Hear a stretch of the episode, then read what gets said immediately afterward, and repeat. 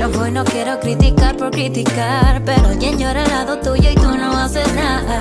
Y no te culpo por esa frialdad, es todo parte del sistema por individualizar los problemas, todas las penas, la pobreza y de nadie más los problemas, todas las penas, la pobreza y de nadie más.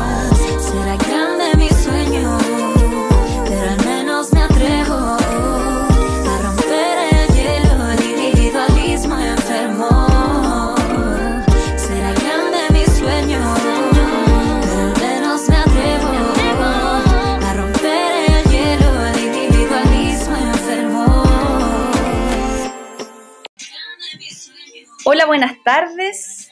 Eh, darles la bienvenida a cada uno de ustedes al primer capítulo de eh, Una Vuelta de Tuerca, eh, donde vamos a hablar de los 50 años de la elección del presidente Salvador Allende. Porque precisamente un día como hoy, un día viernes 4 de septiembre del año 1970, fue electo el presidente Salvador Allende y el proyecto de la Unidad Popular darles la bienvenida al primer capítulo de Una Vuelta de Tuerca, donde una exalumna y su profesor de liceo se reencuentran para indagar sobre las vicisitudes actuales, mirando a la sociedad críticamente y con cierto desparpajo, tratando de entender los aspectos preponderantes de la vida de los sanantoninos. Buenas tardes, estamos acá en nuestro programa Otra Vuelta de Tuerca, nuestro primer capítulo, como se dijo recién, y me toca, me corresponde presentar a mi compañera de, de, este camino, de esta aventura que estamos iniciando eh, este día, y ella es Camila Cortés Zambrano, eh, una joven socióloga que es originaria del, del, pueblo de la Cruz, ahí cerca, al lado de la calera, ¿no es cierto?, en esta quinta región, eh, pero que tuvo un paso durante algunos, algunos años en, en el norte minero, en El Salvador, tercera región de Atacama, para posteriormente eh, volver a la quinta región a estudiar y, bueno, y después de, estudiar se ha ido radicando laboralmente, solo que ahora en San Antonio. Eh, además, Camila es eh, en políticas públicas de Chile, se me acuerdo, y eh, es, es, una joven profesional con, con bastante inquietudes y eso la ha llevado, ¿no cierto?, a, a artífice en buena parte de este proyecto eh, valga decir que yo la conocí en Salvador, Atacama. Gracias por esa presentación. Eh, bueno, yo también sumarme a, la presentación de, mi compañero Sergio Baeza Cabello, eh, historiador y docente, gran cualidad, por supuesto, pero además educador. Y lo digo con absoluta libertad y orgullo, por supuesto, después de haberlo conocido en El Salvador, campamento minero, la tercera región, eh, por esas cosas de la vida nos encontramos acá, en esta ciudad, San Antonio, hace un par de años, y eh, eh, estamos en este proceso, en este, en, este querer emprender un poco, tratando de informar a la comunidad. Creo que em, la información hace una sociedad con conciencia, así que feliz de poder aventurarme con usted en este, en este proyecto, un noble proyecto, y desde luego esperar que, que, nos resulte, no me cabe duda que por supuesto que con su experiencia en el área de la comunicación y la educación va a ser mucho más fácil. Así que muchas gracias por haberme aceptado como compañero.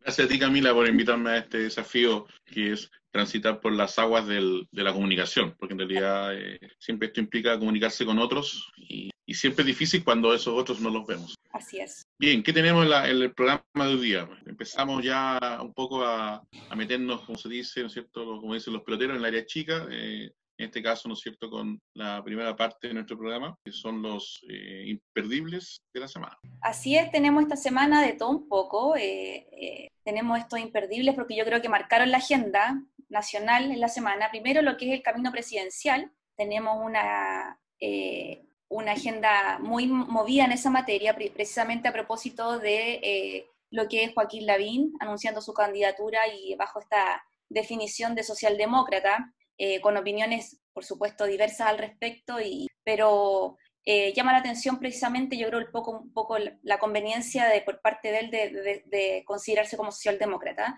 Además tenemos a su compañera de partido, Evelyn Matei, también anunciando su candidatura como, como presidenta de la República nuevamente. Recordar que ella fue candidata el año 2013, tenemos también como parte de la oposición a Daniel Jadwe como candidato a la presidencia y también un poco él con absoluta libertad propone algunos aspectos en su agenda como nacionalizar el fondo de la AFP. Creo que es tirarse un, un gran piscinazo al respecto. De manera también un poco sorpresiva tenemos a Pablo Longueira, anunciando la, su candidatura eh, como constituyente, después de recordar que estuvo harto tiempo desaparecido, a propósito de, ser acusado, por supuesto, de lo que es el delito de cohecho por, por Eso es lo primero que yo destaco de la semana. No sé si eh, sigue con lo, con lo Jorge demás. Baradit hace pocas, hace pocas horas, eh, sí, no, hagamos un comentario. Jorge Baradit hace pocas horas también anunció su candidatura a, la Asamblea, a la Convención Constituyente. Quiere ser también integrante de la, Convención Constituyente. Eso lo hizo por, por Twitter. Yo solo quería, sin profundizar mucho en ese tema, en el tema que acabas de mencionar, eh, señalar que lo que escuché al pasar hoy día a un, a un, estos cientistas políticos, no recuerdo que la televisión, yo no estaba, estaba escuchando solamente, pero me, retuve una frase que es bien interesante. Eh, están apareciendo candidaturas y con mucha facilidad, eh, como el caso de Evelyn Matei, que de, una semana a otra no era candidata, ahora es candidata, aparece con un 6% de en, esta encuesta y, queda, ¿no cierto?, al tiro entre los cuatro o cinco candidatos eh, que tiene algunas posibilidades. Entonces, está muy volátil el tema, o sea, todavía es muy frágil, eh, pueden aparecer más liderazgos, más candidaturas en el corto y mediano plazo. Recordemos que tenemos eh, dos elecciones antes de la presidencial, que es la elección del, que en el fondo el, plebiscito, ¿cierto? Que tenemos el 25 de octubre, y que después tenemos las municipales en, en abril. Entonces, puede cambiar mucho el escenario y, van a ir apareciendo estos liderazgos, a menos que alguien de los que está presente en estas encuestas se, se, dispare hacia el 40%, 50% y, y, empiece ya a correr la elección como casi como caballo solitario, Pero eh, por ahora eh, me parece que tiene alto sentido eso, de que, que mañana hay un demócrata cristiano, socialista, que anuncie la candidatura como un platillo, capaz que también aparezca entre los cinco mencionado en la semana, porque en el fondo estamos recién dando los primeros pasos en ese, en ese sentido. Estamos efectivamente en un terreno muy, muy fértil, en realidad, para cualquier tipo de candidaturas. Y yo creo que también eso hay que, que, mirarlo un poco con, con cierto, con cierto cuidado. Eh, otra cosa que me llamó la atención fue precisamente eh, el balance que se hizo de los seis meses de, del primer contagiado COVID en nuestro país. Hoy día, hoy día. Exactamente. Hoy día se cumplen los seis meses, ¿sí?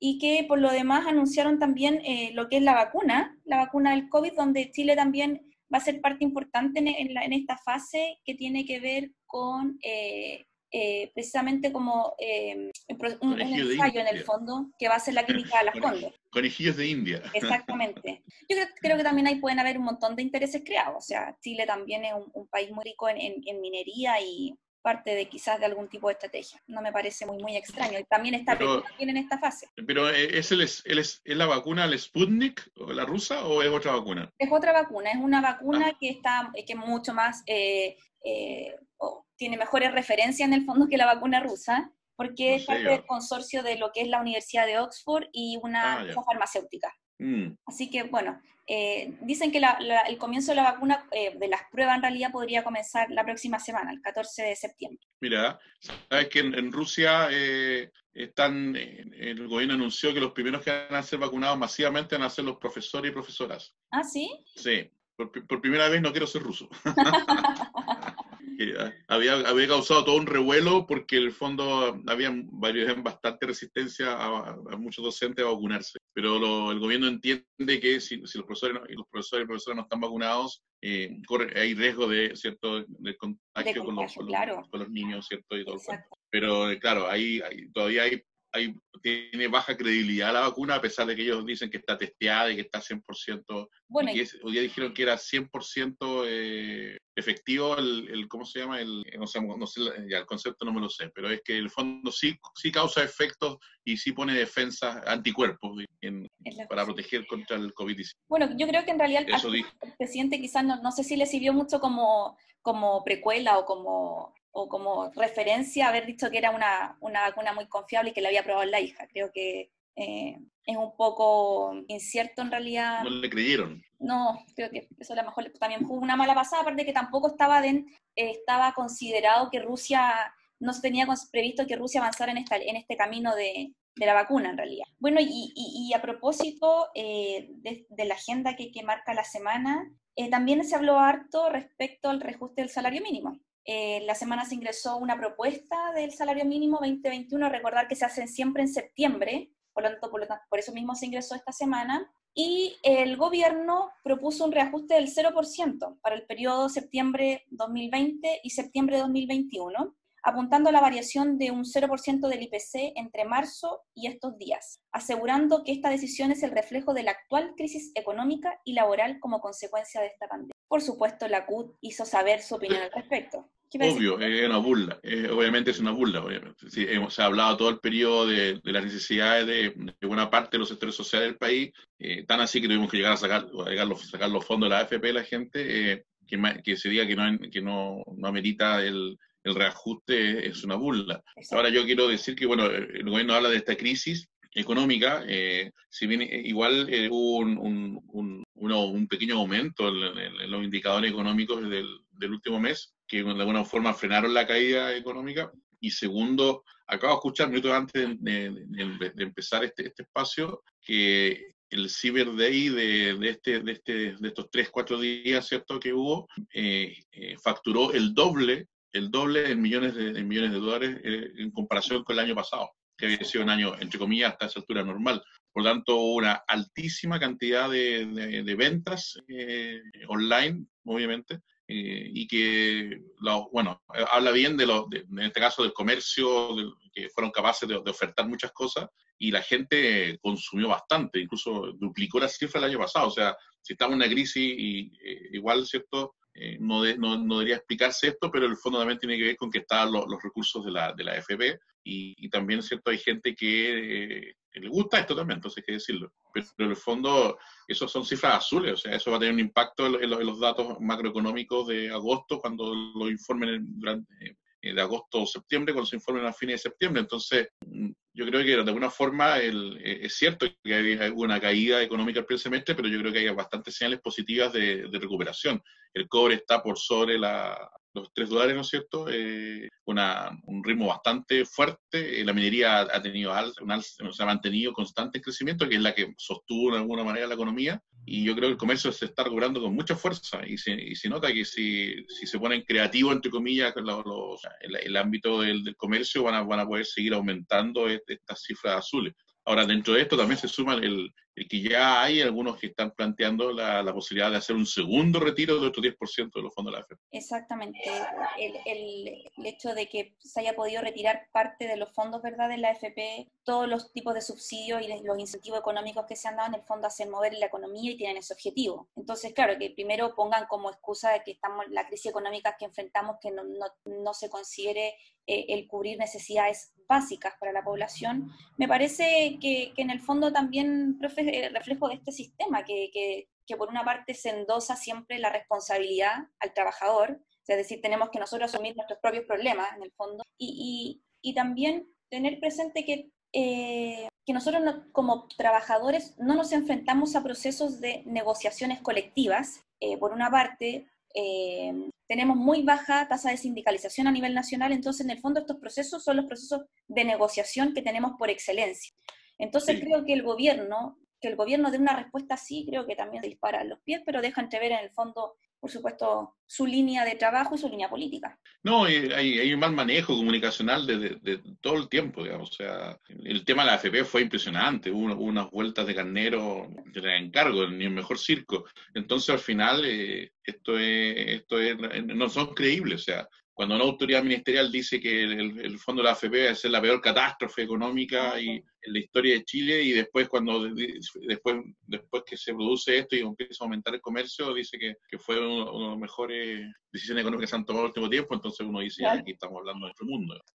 Y Camila, ¿y, cómo, cómo, sientes tú? Bueno, ambos, habitamos acá en San Antonio, el, a propósito de este tema del, comercio, sobre todo, y bueno, la, la, actividad económica, ¿cómo sientes que ha estado San Antonio con, todo este proceso? Digamos? Eh, ¿Cómo lo ves tú? Primero, yo creo que en el fondo ha sido reflejo de lo que ha pasado a nivel nacional. O sea, la gente ha salido a las calles y ha salido a las calles a comprar por necesidad, porque en el fondo estuvimos harto tiempo en cuarentena, ¿verdad?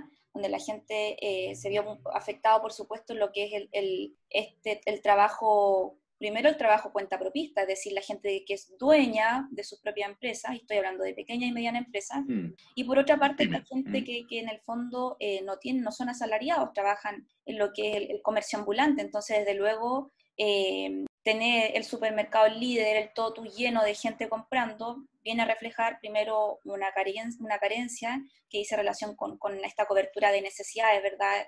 Comprar, pero también por otra parte eh, comprar para poder seguir trabajando. Entonces yo creo que, hay que ser bastante juicioso un poco con, con estos prejuicios y, a propósito también de lo que dice la ministra del Trabajo, que espera que la gente no esté comprando televisores, porque eh, hay, muchas familias, y no podemos desconocer lo que constantemente viven en, eh, o se enfrentan a una limitación de lo que son los ingresos. Entonces, tener plata en efectivo eh, no somos quienes nosotros para poder decir, oye, compra esto, no lo compres, o guarda, o, ahorra, o rentabiliza, porque en el fondo tampoco el concepto de rentabilizar es parte de la cultura que tenemos la mayoría de los chilenos. Entonces no me extraña que, la eh. gente esté llenando los negocios en, San Antonio o en Yoyeo con grandes flujos de personas, porque en el fondo era algo que iba a pasar, pero como bien dice usted, es parte también de la necesidad que tenía esta economía la economía que tenemos de, para poder agilizarse y poder continuar moviéndose. Si,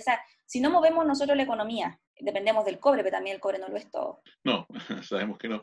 Eh, de lo que tú dices, queda claro que hay una, hay, una, hay, una, hay una importante cantidad de trabajadoras y trabajadores en San Antonio que son un sector bastante precarizado, que son los que viven, ¿no es cierto?, del trabajo día a día es algo que a veces se invisibiliza dentro de lo, durante el proceso habitual, dentro de la, entre comillas, cierta cotidianidad y que en, este, en estas crisis se han, se han, ido apareciendo, digamos, como actores que son muy frágiles a la hora de cualquier crisis, sea un estallido social, sea una pandemia, eh, inmediatamente caen bajo la línea de la pobreza y con, con bastantes carencias y limitaciones. Eh, nosotros en el liceo también hemos vivido esto de muchas familias que han, tenido que cesantes, eh, situaciones bastante dramáticas. Entonces, eh, aquí en San Antonio, si bien el puerto, el puerto, las empresas grandes funcionan, el flujo de los camiones, bueno, ya hablar de los camiones, también funcionan, eh, los supermercados funcionan, hay un montón de, de, áreas económicas dentro de la, de la, ciudad que se han mantenido casi inalterables,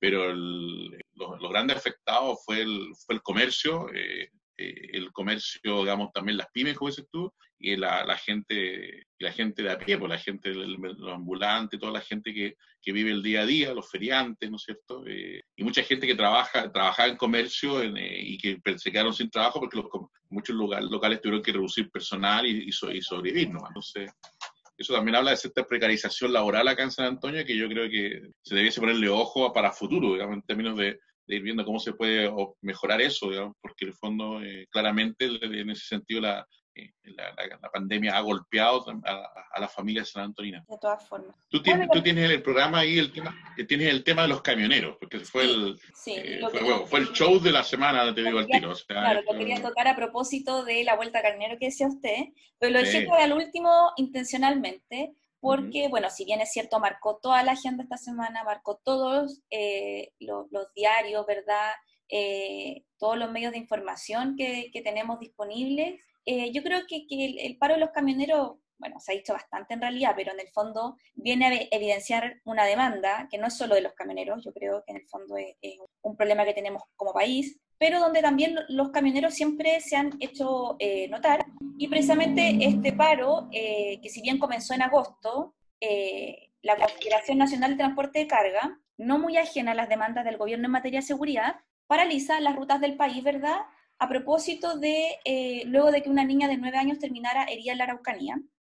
Hago saber esto porque creo, como le decía recién, que no es el fondo, no es la razón de ser del problema. Creo que no es es parte de, un síntoma de una enfermedad que tenemos y que tiene el Estado de Chile con el pueblo mapuche, donde evidentemente afecta a los camioneros. Eh, bueno, pero para esto comentar rápidamente que comparte la estrategia del ministro Pérez, ministro del Interior, para garantizar el abastecimiento del país, eh, propone precisamente aplicar la ley de seguridad del Estado, a propósito de que eh, los camioneros habían rechazado inicialmente la propuesta. En los medios locales de San Antonio, precisamente el portal de información público, que es aquí San Antonio, decía que eh, al día de ayer 325 mil toneladas de granos y proteínas esperaban por salir del puerto Panul y unos 8 mil autos serían desembarcados en las próximas horas desde el DP World. Em, el día martes, el día miércoles, es decir, claro, el, 2 de septiembre, eh, las vocerías del gremio señalan que eh, había acuerdo,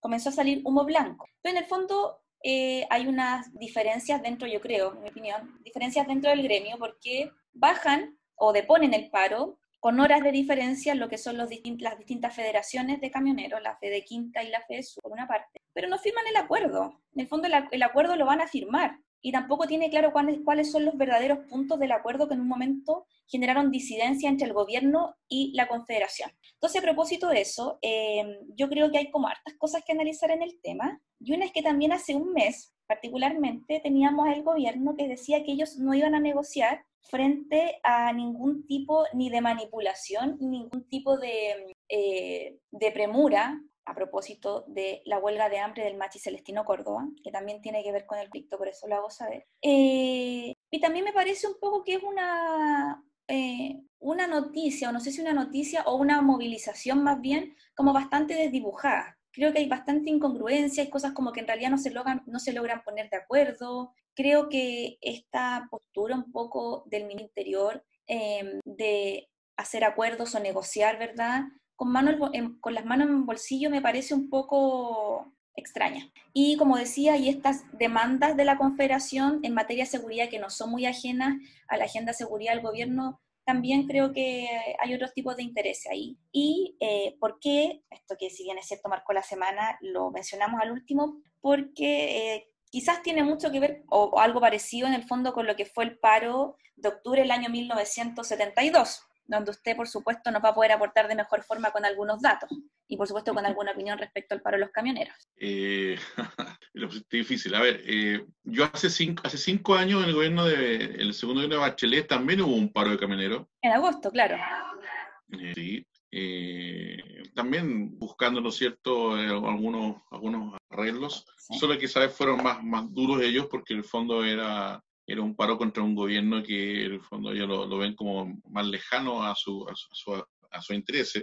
Eh, y yo, yo escribí una columna ahí, eh, que bueno, después quedó olvidada, obvio, pero que cuando vino este paro cinco años después, eh, yo la, la, la, volví a compartir y mucha gente la leía y pensaba que era, la había escrito hace pocos días porque era súper atingente, o sea, nuevamente era el mismo trazado, digamos, de, la acción de Camionero, o sea, sentirse víctima producto de, la violencia de la Araucanía, que falta seguridad, etcétera, le agregan algunos temas económicos, que el petróleo, que esto, que lo otro, pero en realidad lo adornan y vamos amenazando, vamos cortando las carreteras, los flujos, etc. Entonces esto es un actuar que, que, los camioneros lo, vienen haciendo en, con cierta sistematicidad, lo primero que es. Eh, lo segundo, que, que en este caso agrava más el tema porque ya porque si estamos pasando una crisis económica, que el gobierno lo viene llorando, lo viene diciendo, o sea, ¿cómo se permite iniciar el lujo que durante una semana los camioneros paran el país, ¿no es cierto? Y paran el flujo justamente del comercio. Y justo cuando se venía, se estaba viviendo... Vamos a decir de ahí que podía, podía, podía servir para reactivar un poco el comercio, en especial para, para muchos pymes. Yo, yo mencioné el Cyber Day, no es que sea fanático, nada parecido, pero que en este caso tenía la gracia que muchas pymes se, se metieron en esta área porque era para poder mejorar sus cifras, digamos, y sus ventas. Entonces al camionero no le importó nada esa cuestión y pararon igual, y el gobierno tampoco le importó nada de este tema y los dejó paralizar. Y solamente cuando la oposición empezó a amenazar con la, la acusación constitucional en contra del, ministro de Interior, Víctor Pérez, recién ahí como que ya, bueno, ya, chiquillos, se acabó la fiesta. Y bueno, y se acabó la fiesta porque efectivamente yo creo que vamos a hablar después de estar tomando alcohol y además eh, con, con mujeres bueno, ellos no tienen la culpa, ellos están trabajando. Pero bueno, ese, es el, ese es un punto. Y la pregunta tuya, para no, no, no arrancarme la pregunta, eh, efectivamente, en el año 72 también hicieron un paro, un paro nacional que duró semanas y que el fondo fue el, fue el, fue el punto de inflexión durante el gobierno de Allende. Ese fue el, ese fue el gran golpe que, que sufrió el gobierno de Allende, que de ahí para adelante en términos económicos y en términos de manejo social, el, gobierno se empezó a desbordar. Obviamente no es el momento de hablar del gobierno de Allende, quizás lo haremos la próxima semana porque tenemos una otra fecha icónica, eh, pero hay que decir que después de un primer año que, que fue bastante con cifras azules, 71, eh, el 72 empezaron algunos problemas y fue esta huelga la que un poco lanzó al, al, gobierno de Allende, lo hizo, lo hizo colapsar. Entonces ahí hay un tema que no es menor y los camioneros desde esa fecha para adelante han evidenciado su poder eh, en especial cuando bajo la dictadura Pinochet eh, se desmanteló Ferrocarril del Estado, que era quien llevaba la gran cantidad de carga eh, no solamente pasajeros, sino de carga de, material, ¿no es cierto? El fondo del, producto que va a los puertos o que viene de los puertos y que el fondo eso pasó a manos del camión, de los camioneros. Entonces, siempre se habló de que hubo un pacto ahí entre los camioneros y la dictadura después eh, y que se vieron muy beneficiados. Bueno, y hoy día ha reflotado, para cerrar mi intervención, ha, reflotado mucho el tema en las redes sociales de por qué no volver con el tema del ferrocarril. En Chile, Chile está hecho en forma longitudinal, es ideal para el uso del ferrocarril. Ahora, si va a ser estatal, si va a ser eh, privado, si va a ser mixto, ahí vienen, ahí podemos ver todas las discusiones que hay por haber. Pero yo creo que el ferrocarril tiene es, es en Chile una posible herramienta comunicacional de transporte que puede tener vigencia en este siglo XXI. Claro, y como decía usted, un tema geográfico también, la, eh, son las megas, las zonas geográficas de, este país y zonas productivas. Tenemos en el norte de Chile lo que es la minería, ¿verdad? Centro-sur, por así decirlo, tema comercio agrícola, entonces en el sur ya ganadero, entonces, claro, en el fondo tener una, una segunda opción eh, que no solo agilice la matriz productiva del país, sino que también entregue mejor calidad de vida en términos de interconectividad a las personas. Recordar menos contaminación. Exacto, menos contaminación también. Eh, recordar que en Chile todavía tenemos zonas súper aisladas, entonces, bueno, pero, y bueno, lo, que hablábamos de los de del paro de los camioneros, se hablaba de que precisamente el paro de los camioneros, en el 72, se menciona como eh, el paro de los patrones, y, no, no, pareciera ser, parece muy, muy distinto, como decía usted, lo que vimos esta semana, que teníamos casi que algunos políticos que estaban dispuestos a comprarse un camión. Sí, no, muy grotesco lo de esta semana. Sí. Yo creo que es una, es, es una burla para, para, millones de chilenos que en medio de un paro, ¿no es cierto?, estén haciendo asados con parrillas, tomando alcohol, rompiendo con la cuarentena, rompiendo con los toques de queda, eh, en fiestas con... o sea, eh, o sea eh, impresentable. O sea, eso no es una movilización social, ese es un aprovechamiento de un gremio con el respaldo del gobierno en este caso, lamentablemente. Bueno, pero, profe, lo que marca también la agenda esta semana eh, se cumplen 50 años de la elección de Salvador Allende y es también lo que nos convoca, ¿verdad? Eh, hoy día precisamente hablar de, desde, eh, bueno, y que también responde al, nombre de nuestro capítulo, poco hablar sobre el, relato histórico de lo que es el triunfo de la unidad popular, lo que es precisamente la, la, personificación de este, de este proyecto político que es Salvador Allende, teniendo en consideración que no estaba previsto, era su cuarta, su cuarta candidatura, ¿verdad? Pero no estaba previsto, parece que él ganara, y teniendo en consideración que era un Chile muy distinto al de ahora. Teníamos casi la mitad de la población, ¿verdad? No teníamos la, eh, la, tecnología que tenemos hoy día para poder comunicarnos. Desde su punto de vista, una mirada ya mucho más histórica y, por supuesto que interesante. Eh, cuéntenos un poco eh, en qué consistió, cómo se desarrolló, aspectos interesantes que, podamos compartir con, la comunidad. Bueno, como tú dices, una sociedad distinta. Eh, el Chile previo al golpe de Estado eh, era otro Chile, era un, fue, una sociedad que, de un país que que durante el siglo XX fue avanzando mucho en términos de, derechos sociales, eh, desde el inicio del siglo, eh, después de, de, las masacres obreras, saliteras sobre todo, y también portuarias, en adelante eh, hubo importantes momentos e hitos de, los movimientos sociales, del surgimiento de los partidos de izquierda, con, con, con obrera, con el Partido Comunista sobre todo, y, y en buena medida el Partido Socialista, eh, después con un partido radical que tiende a, convertirse en un partido más bien socialdemócrata o de centro izquierda y deja un poco de lado el, ideario más de, derecha que tenía en el siglo, del siglo XIX, con los gobiernos radicales que, de alguna, que tuvieron un impacto bien importante bueno, en la economía, en la producción nacional, pero también en la, en la educación, en el tema social, la promoción social, con algunas lagunas después entre los gobiernos de Ibañez y Alessandri, y después con un gobierno de la democracia cristiana de, de Frey que eh, impulsó una serie de reformas eh, estructurales eh, que obviamente lo hacen ver como un, gobierno reformista, obviamente era un gobierno que tenía cierta moderación y dentro de la democracia cristiana que habían también sectores que eran mucho más moderados que otros sectores que eran, eran más revolucionarios. Pero fue un gobierno inédito en, en Chile en términos de, de los cambios que se, se, se, promovieron. La reforma agraria empezó con la democracia cristiana, la sindicalización campesina empezó con la democracia cristiana y,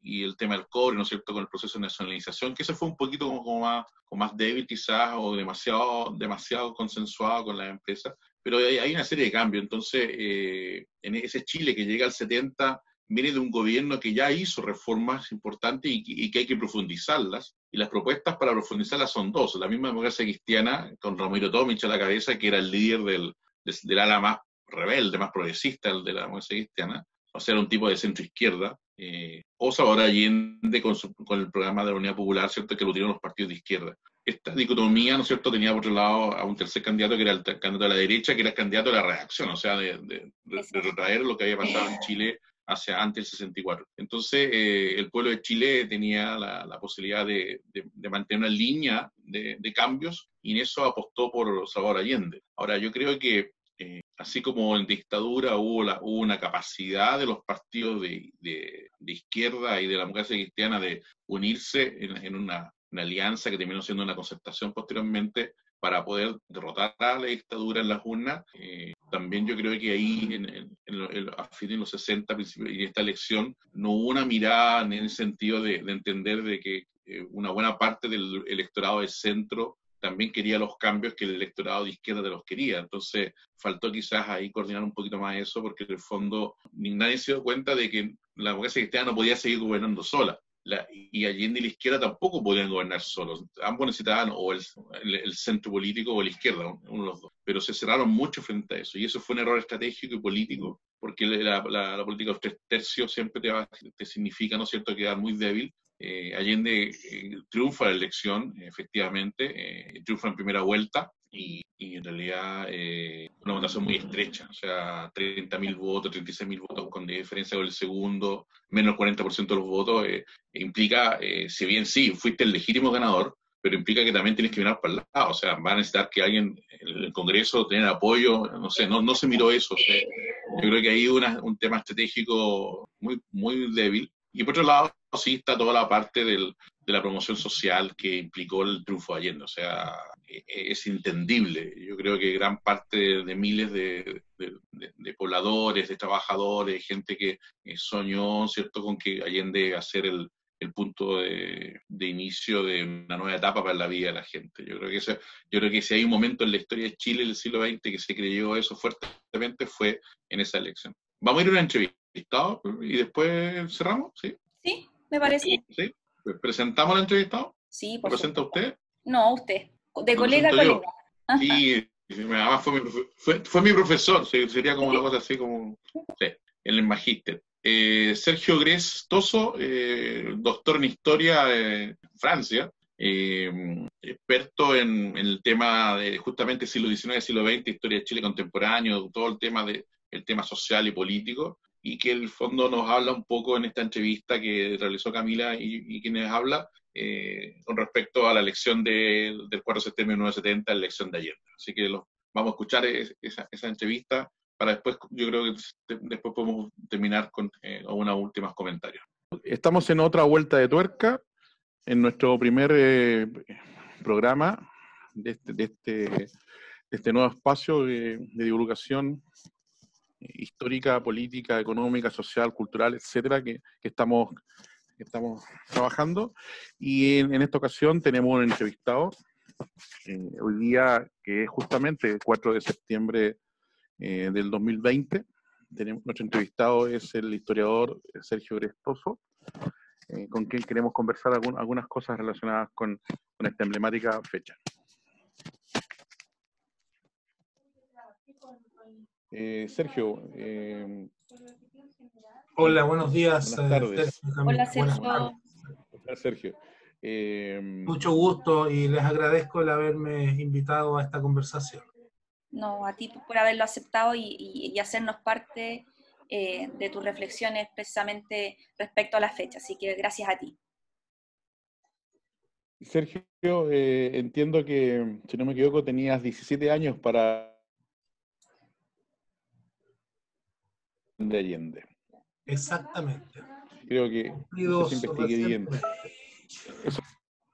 claro, eso, significa que pudiste estar en la campaña, lamentablemente no pudiste votar, pero me imagino que estuviste en la campaña, fuiste testigo presencial de, la campaña y, la, primera pregunta que nos gustaría compartir contigo es eh, cómo fue esa campaña, porque eh, yo era muy chiquitito, no me acuerdo, y, me imagino que eh, fue una campaña presidencial muy distinta a, las anteriores y, que marcó algo diferente en el ambiente del país, digamos, pero queremos escucharlo de, voz tuya como un testigo presencial, que si bien todavía no era historiador, pero está terminando su enseñanza secundaria, por lo tanto tenía la capacidad de, de percibir lo que estaba sucediendo en Chile de esa época.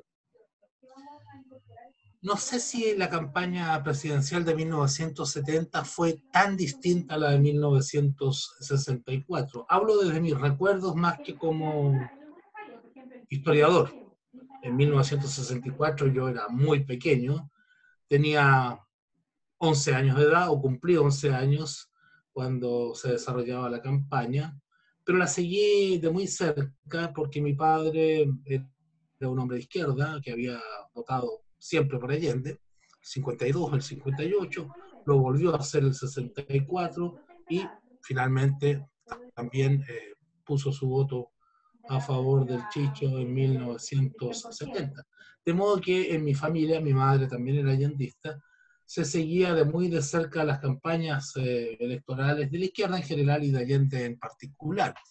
Y la campaña de 1970 creo tuvo muchos rasgos similares a la de 1964. La misma pasión, la misma movilización de masas por parte de todas las candidaturas y por parte de la derecha, eh, la misma campaña del terror. Algunos de los símbolos, eh, afiches, consignas que la derecha utilizó profusamente con apoyo de dineros norteamericanos en 1964 se repitieron en 1970. La diferencia fue que esta vez no dio resultado, pues eh, el nivel de conciencia política de un sector de la población había crecido de manera significativa durante el gobierno de Frei Montalva, particularmente a medida que se desmoronaban las esperanzas respecto de este gobierno reformista, sobre todo desde 1967, de tal manera que eh, la campaña sí, como todo hecho histórico, tiene rasgos peculiares que son irrepetibles, pero también tuvo rasgos eh, comunes con la de 1964. Y bueno, en 1970 yo estaba más crecidito, de tal manera que la pude seguir de, muy cerca.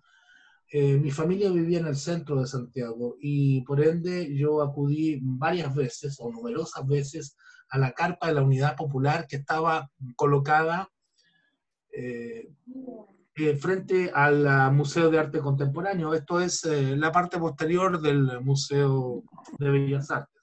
Ahí. ¿no? Sí, exactamente. vi a Neruda recitar sus poemas, había varios de los exponentes de la nueva canción chilena interpretar aquellas canciones que nos emocionaban tanto a los jóvenes y a los no tan jóvenes de aquella época y que sirvieron para esta gran movilización que no fue solamente política, fue social y cultural, porque en medio de la campaña electoral se desarrollaron importantes luchas sociales, hubo un paro nacional de la CUT en el invierno, eh, hubo una serie de movilizaciones de pobladores, de trabajadores, y como te decía, en medio de un clima enfervorizado y esperanzador que era alimentado por eh, estas manifestaciones de, la cultura progresista, de izquierda, de la nueva canción chilena, pero no solamente de la canción, sino también de otras eh, creaciones artísticas. Preguntarte cómo, cómo fue, eh, que si, si, nos ayuda ahí con, la, con los datos, la descripción de cómo fue precisamente la elección del presidente Salvador Allende el día viernes 4, cómo se vivió, cómo lo viste tú, cómo estaba la gente. Había un clima de gran expectación, un, nerviosismo reinante eh, en todo el país y en todos los sectores eh, sociales.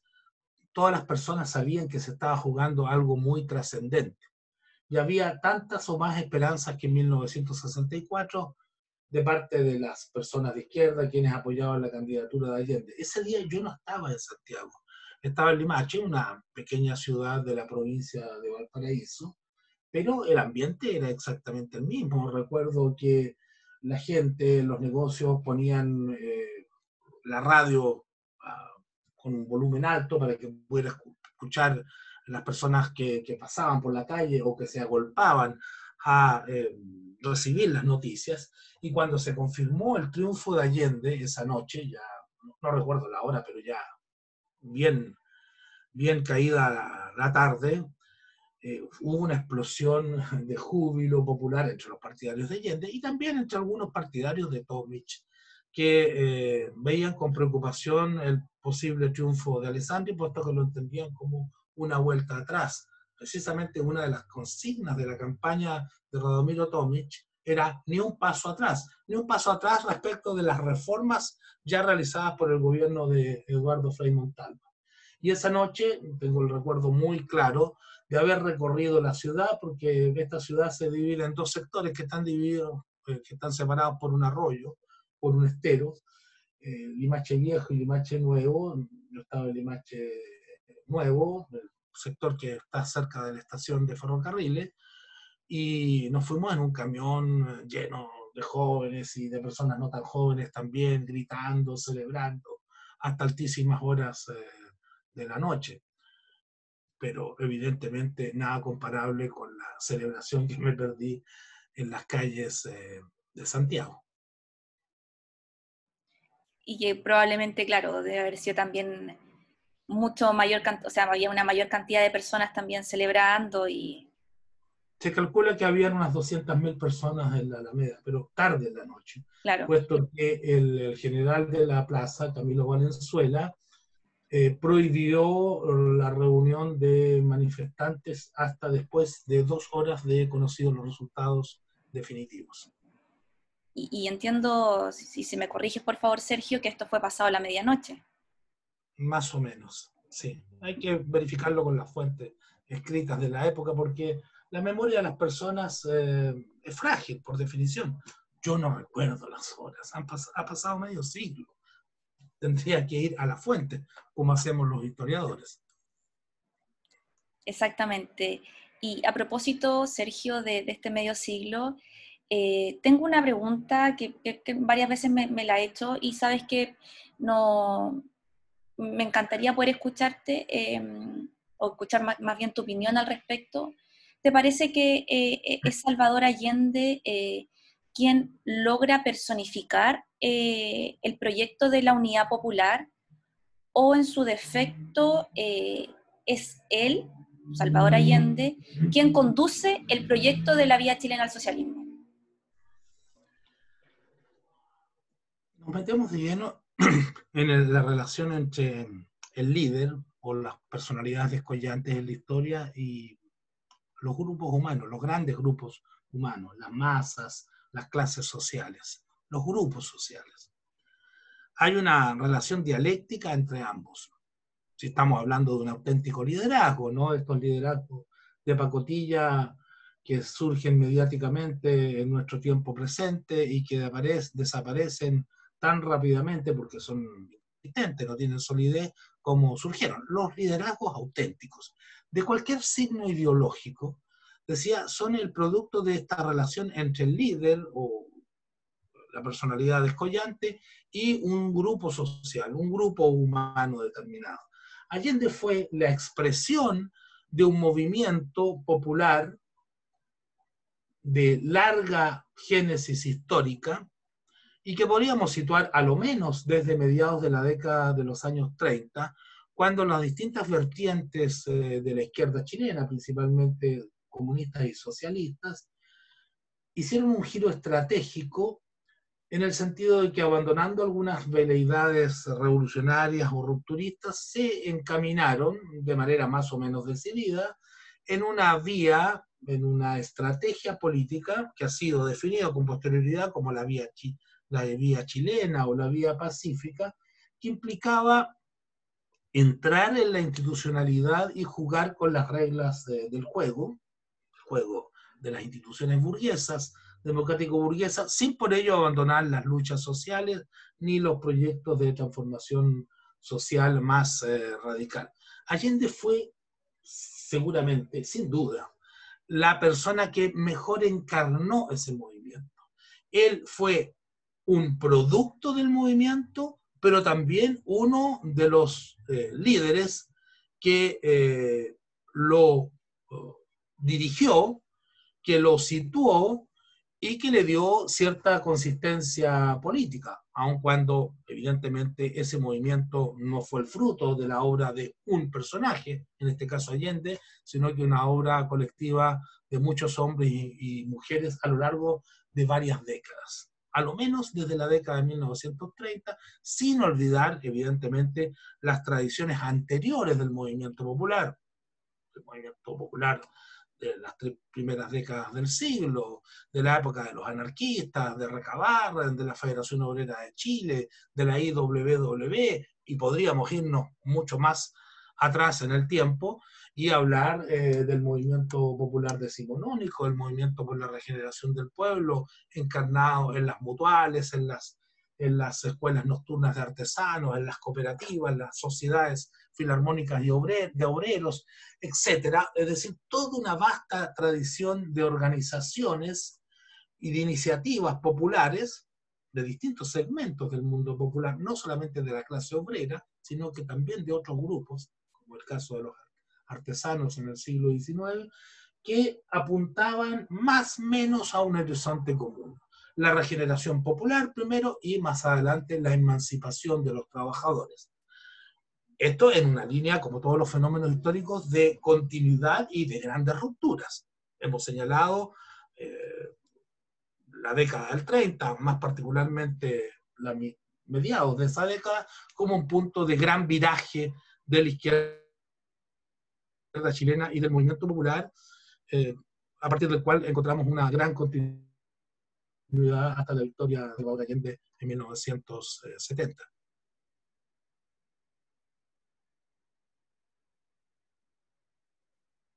la unidad popular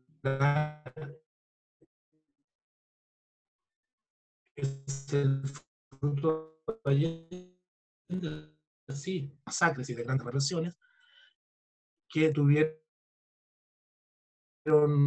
su cenit a comienzos de los años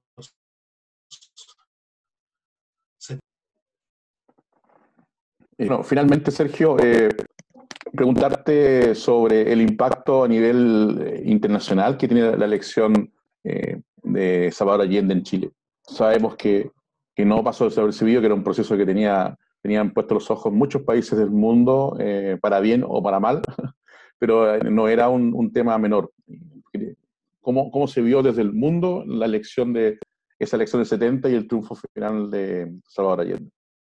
Como bien dices, la elección eh, de 1970 y el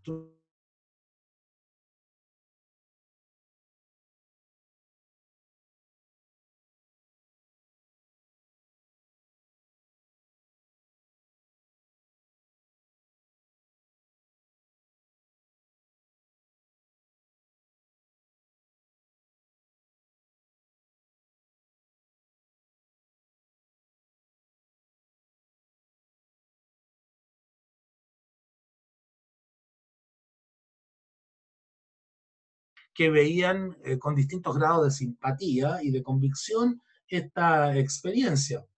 Esto fue seguido eh, con mucho interés, en particular en Europa, tanto por la vertiente socialdemócrata o socialista representada por la Internacional Socialista, como por, eh, también por sectores del movimiento comunista internacional, estamos hablando de Europa Occidental, que em, alentaron esperanzas respecto de la posibilidad de una vía distinta a la tradicional encarnada fundamentalmente por la Unión Soviética y en menor medida por la experiencia china y de otros, y de otros países. Eh, sabemos que la experiencia chilena fue una de las fuentes en las que se alimentó la reflexión de esta corriente que se llamaría el eurocomunismo, fundamentalmente en Francia, en Italia, en, España eh, y en menor medida en otros países.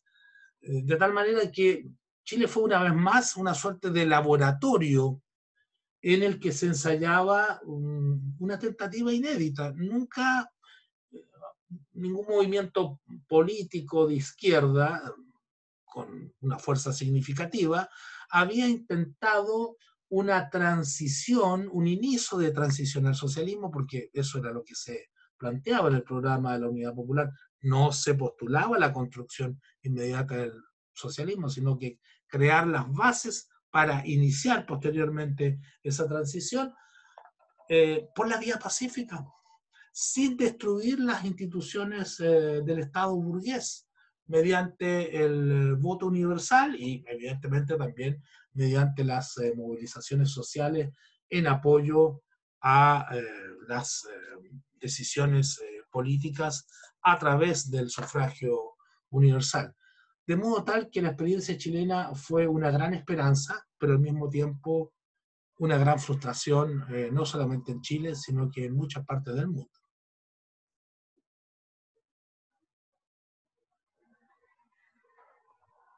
Eh, gracias, Sergio. Eh, Camila, ¿estamos? Sí. Sí. Bien, pues gracias, Sergio Gres, por haber estado con... algo, Sergio, si, me lo permiten, Camila. Sí, por supuesto la historia, que es el oficio que cultivo, no es una relación ah, con un pasado muerto, que no tiene nada que ver con el presente. Lo he dicho muchas veces, es una relación dialéctica entre pasado, presente y futuro. Y si bien el presente y lo que está por venir nunca es calco del pasado, no es copia y pega, evidentemente que el presente está determinado por el pasado. Somos lo que somos como resultado de una evolución a través del tiempo. Y las proyecciones hacia el futuro no pueden ignorar ese pasado. No pueden dejar de tenerlo en cuenta. Hay alguien, hay personas que hablan de elecciones. No sé si se puede hablar de elecciones de la historia. Cada cual eh, toma lo que le parece conveniente, necesario o rescatable. Pero en todo caso, eh, la experiencia de la unidad popular debería servirnos para eh, proyectar el futuro. En ese sentido, podríamos decir eh, que los mil días de Allende son un pasado, pero un pasado, ojalá, lleno de futuro. Bien, damos las gracias a Sergio Grestoso, historiador chileno, eh, quien nos ha estado eh, contándonos cierto, eh, estas temáticas sobre este 4 de septiembre de 1970, la elección de Allende y lo que ello implicó. Gracias, Sergio, por estar con nosotros, por haber venido a otra vez, otra vuelta de tuerca. Gracias. Gracias. Chao. Chao, hasta pronto. Chao, Sergio. Gracias, abrazo. Chao. Camino, hablamos. Bueno, yo prefiero quedarme precisamente a propósito de la, reflexión de Sergio con el proyecto político de la Unidad Popular y cómo Allende logra encarnar o personificar eh, esa unidad. Ese proyecto político, proyecto que probablemente hoy día como país carecemos. Sí, eh, potente tus palabras. Yo creo, yo me quedo un poco con lo, con lo que se vivió el 70 y en esos años, con la vida comunitaria que había fuertemente en la sociedad chilena. Me refiero en el barrio, me refiero en la población, me refiero en la escuela, me refiero en el liceo, en la universidad, en el trabajo. Había mucha vida de comunidad, mucho compartir y, y ese Chile nunca más volvió a existir después del golpe de Estado, lamentablemente. Sería como muy hermoso que, que el día de mañana eh, tuviésemos nuevamente un, un Chile con, con, una vida más comunitaria. Bueno, que así sea. usted cierra, será que sea, pero lo importante es, compartir. Camila, yo creo que usted cierre, esta primera edición de Otra Vuelta de Tuerca. Eh, bueno, invitarlo a usted particularmente a Otra Vuelta de Tuerca la próxima semana, a la misma hora, en el mismo canal, con los mismos eh, invitados, usted y yo, para hablar, por supuesto, otro proceso histórico muy importante, que particularmente tiene que ver con el 11 de septiembre y lo que ello implica. Así que extender la invitación, por supuesto, a toda nuestra audiencia para que nos escuchen la próxima semana. Muchas gracias, profe. Gracias, Camila. Gracias. Chao. Chao.